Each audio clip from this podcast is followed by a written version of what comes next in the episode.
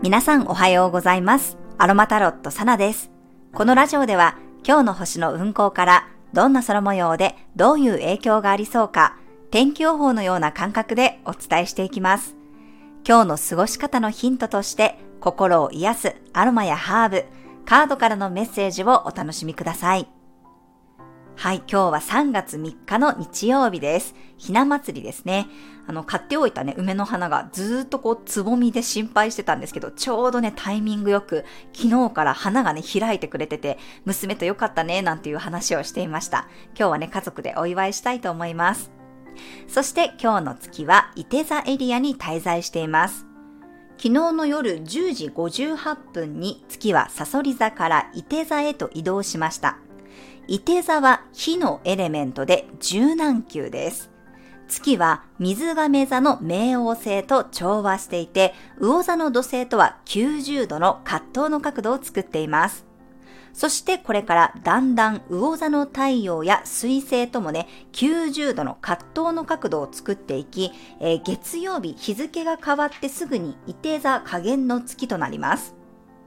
まずですね、月が伊手座に入ることで、火のエネルギーが強まって、向上心が出てきたり、何かに挑戦したくなったり、こう外側にね、意識が向かうようになります。昨日まで月があったサソリ座というのは、深く潜る、しゃがみ込むような時期だったんですけど、伊手座というのは弓矢のごとく、外に出て広い世界を知ろうとします。その月をね、水亀座の冥王星がサポートしていますので、火と風のエネルギーでより煽られていきます。まあ、ノリがいい感じで調子に乗れちゃう感じなんですけど、ただ今日はそこに対して、えー土星との葛藤の角度を作っていますので、伊手座の火のエネルギーに水を刺される感じです。例えばですね、せっかく遊びに行こうと思っていたのに、なんか天気が悪くて寒くてテンションが下がるとかね、遊びに行く前に先にあれやりなさい、これやりなさいって言われたりとか、あとはこう行こうと思ったらお店が休みだったとかね、交通網がストップしてるとか、なんかこう制限、邪魔が入るような感じですね。伊手座は大きな乗り物を表すので、まあ、電車とかね、飛行機に乗るよっていう方は、ちょっと時間に余裕を持って行動されてください。まあ、ただ、土星なので、今回は今日は原因がはっきりしている感じでダメ出しされる感じですね。明日になると、この土星からちょっとずれてね、海王星との絡みになってくるので、原因がよくわからない混乱になってきます。なので、ちょっと月曜日の朝は、ぼーっとしやすかったりね、間が入るようなエネルギーなのでお気をつけください。まあ、明日の配信でもね、またお伝えしますが、この加減の月というのは、え次のね、新月に向けて欠けていく途中の月です。なので、そぎ落としとか調整のタイミングなんですね。えー3月10日の魚座の新月に向かって、いろんなこうバランスをとっていく必要があります。で、今回は、まあ、伊手座加減の月なんですけど、チャートがね、ほぼこう下半分に入っていましたので、どちらかというと、やっぱり自分の内面、こう内側と向き合って、しっかりもう今いらないなとか不要だなとか手放してもいいかなって思うものはね、手放していきましょう。ちょっとこう心身ともにスッキリさせていきたい加減の月になります。なんか結構ね、柔軟球が強い人は、この伊手座に天体が入ってくると、イライラしやすいっていう人がもしかしたらいるかもしれません。まあ、柔軟球のシーズンっていうのはやっぱり揺らぐので、周りからの影響を受けて、ちょっとね、メンタルが落ちがちだったり、イライラしたり、不安定になることがあるかもしれませんが、まあ、今はね、そういう時期なので、ちょっとやっぱり自分の心に余裕を持てるようにね、過ごしていただくといいと思います。はい。今日はですね、この伊手座の月の上昇志向をサポートしてくれるジャスミンやプチグレンの香りがおすすめです。昨日もね、すっごいこっち寒かったんですよね。まあ三寒四温って言われるだけあって、やっぱり暖かくなったり寒くなったり、この寒暖差がね、ものすごいなと思うんですけど、またちょっとこう冷えがね、戻ってきたなっていう方は、ぜひハーブティーとか、まあ紅茶でもコーヒーでもいいんですけど、シナモンをね、使っていただくといいですね。ハーブティーがお好きな方は、リンデンとかシナモンのハーブもおすすめになります。シナモンはその体の内側からね、温めてくれる代謝をアップする働きがあるんですね。なので私もシナモンパウダー家に置いてあるんですけど、割とこう何にでもかけて食べれますので、ヨーグルトとか飲み物とかにね、こうさっとこうかけて取れるので、そういうものも取っていただくといいかなと思います。はい。では、3月3日のカードからのメッセージお伝えしていきます。今日もシンクシンプルアンサーオラクルカードから1枚もらっていきます。んはい、こちら。せーの。よいしょ。お、You are not afraid のカードが出てきました。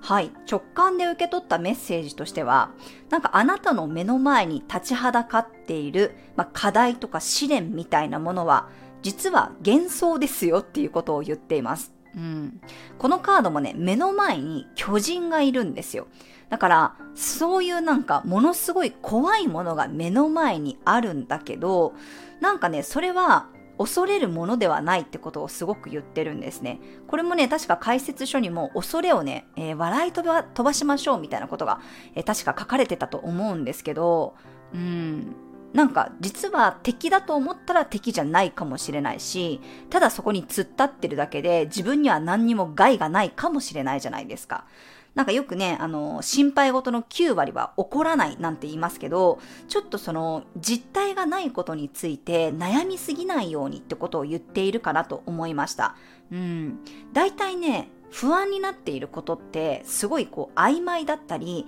よくわからないこと自分が知らないことに対する恐れが強いんですよね、まあ、これはあのその人がどうのこうのっていうより人間のこの防衛本能みたいなものなので恐れることが悪いわけではないんですけどなんかそこにとらわれる必要はないよってことを言っているかなと思いました。うん。意外にねなんか物事をこのぼんやりしたままにさせずにちょっとこうなんていうのかなクリアにしていく。何がそんなに怖いのかとかどうなったら本当にやばいのかとかっていうのを例えば数字として出していくとかしっかり見ていくとあ意外に別にそんな怖がらなくてもいいかもとかあ大丈夫かもってことになったりするんですよね。だからその漠然とした恐れっていうものを、まあ、よく見ることも大切かもしれないし今日はなんかちょっとそこまであの深刻な感じじゃないんですよね。なんかすごいね。うん、なんていうの、軽いんですよね。軽い感じがこのカードからすごく受け取れて、近づいてみたらね、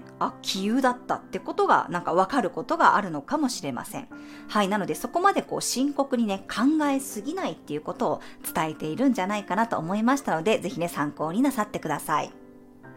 そしてですね、今日のトークテーマなんですが、えー、毎日の12星座占いについてお話ししたいと思います。はい、えー、ご質問いただきましてありがとうございました。なんか、星座別のね、運勢のやり方を知りたいんだけど、すごく難しいと聞いて諦めましたというメッセージをいただいたんですね。ですが、私の感覚として12星座別の運勢はそんなにね、難しくないと感じます。私はですけど。はい。私はね、そんなにこう複雑な読み方をしていなくて、実はね、すっごいシンプルな読み方なんです。私はいつもこう口を酸っぱくしてね、星読みを勉強するなら、10天体、12サイン。まあ、これ星座のことです。12サインっていうのは。そして12ハウスをまずは覚えましょうってお伝えしてるんですね。で、12星座別の運勢の時は、私はね、あんまりこうアスペクトとかもそんなにこう考えてないので、ただ単純に各星座を、読みたい星座を1番目として、何番目の星座に月が入ってくるかで、その時の運勢を見ていきます。ホロスコープってあのピザの生地みたいに12分割されてるんですけどこの読みたい星座をね1番目として月が何番目の星座に入っていくかを数えるんですよね。えー、例えばですね、私の YouTube のサムネイルって一応毎日のね、その日のチャートになってるので、えー、ぜひね、見ていただけたらと思います。まあ、サムネイルちょっとね、小さいんですけど、iPad とかテレビで見るとまだ見やすいかもしれないですね。で、まあ、12星座のマークを把握しておく必要はあるんですけど、見たい星座から反時計回りに数えて月が何番目の星座に入るかを数えていきます。例えば、今日であれば月が伊手座にありますよね。太陽星座が伊手座の人であれば、月は自分の部屋、つまり1番目の部屋に入っていますので、1ハウス的な現象が起こると考えます。1ハウス的な現象って何っていうのは、冒頭でもお伝えしたように、12ハウスをそれぞれ理解すると分かってくるので、ここはね、まあ、勉強したり調べる必要が出てきます。そして、太陽星座、お羊座さんにとっては、自分の星座、まあ、自分を1番目とすると、月が入っている伊手座というのは反時計回りに数えて9番目の星座になるので、9ハウスっぽい事象を考えます。サソリ座さんからしたら、伊手座は2番目の星座だから2ハウス的なこと。ヤギ座さんからしたら、伊手座というのはぐるーっと一周して12番目の星座なので、12ハウス的なことが起こると考えます。だからね、そんなに難しくないんですよね。もちろん各部屋のテーマとか起こりそうな事象に関しては、えー、学ぶ必要が出てきますが、そんなにね、こうアスペクトを読むとか、個人的なそのネイタルチャートを読むとか、その日一日のエネルギーを読むよりは圧倒的に簡単かなと思います。で、もっと知りたいよっていう方は、ぜひですね、石井ゆかりさんの月で読む明日の星占いを読んでみてください。これ結構多分中古でもね、手に入りやすいんじゃないかなと思いますね。結構何年前だろうこれ。あの、昔、昔っていう2019年かの本かな。でもこれ見るとね、もう一発でわかります。自分で星占いできるようになりますので、はい、ぜひあの読んでいただけたらと思います。まあその、さっき言ったように、1番目の部屋ってこういうことが起こりやすいよとかね、2番目の部屋に月が入ってくるとこういうことが起こるよ、3番目の部屋に月が入ってきた時はこんなことが起こるよっていうのを書いてくれてますので、はい、これを読めば一発かなと思います。そんなにね、難しくないので、あの、諦めなくても大丈夫かと思いますので、興味のある方はぜひ読んでみてください。えー、忘れてなければね、概要欄に本のリンクを載せておこうかなと思います。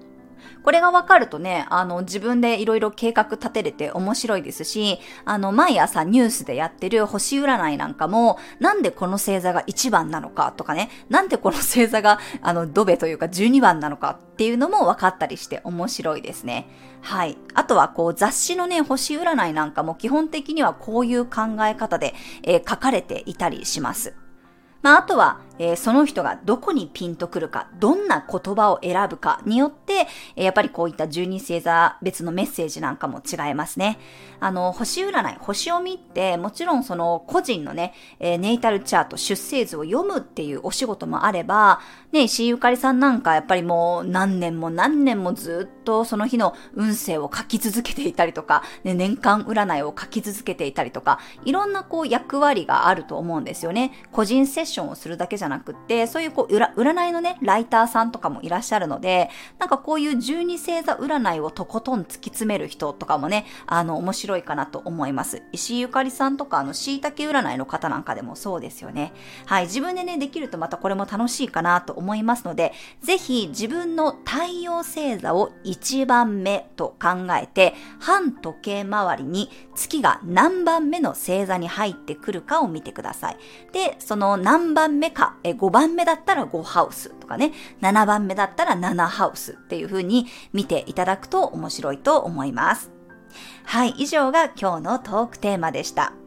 では今日も12星座別の運勢はお休みとさせていただきます。明日からね、また12星座別の運勢お伝えしますので、えー、今日私がお伝えしたことを絡めて聞いていただけたらまたちょっと面白くなるかなと思います。はい、では皆さん素敵な日曜日をお過ごしください。お出かけの方は気をつけていってらっしゃい。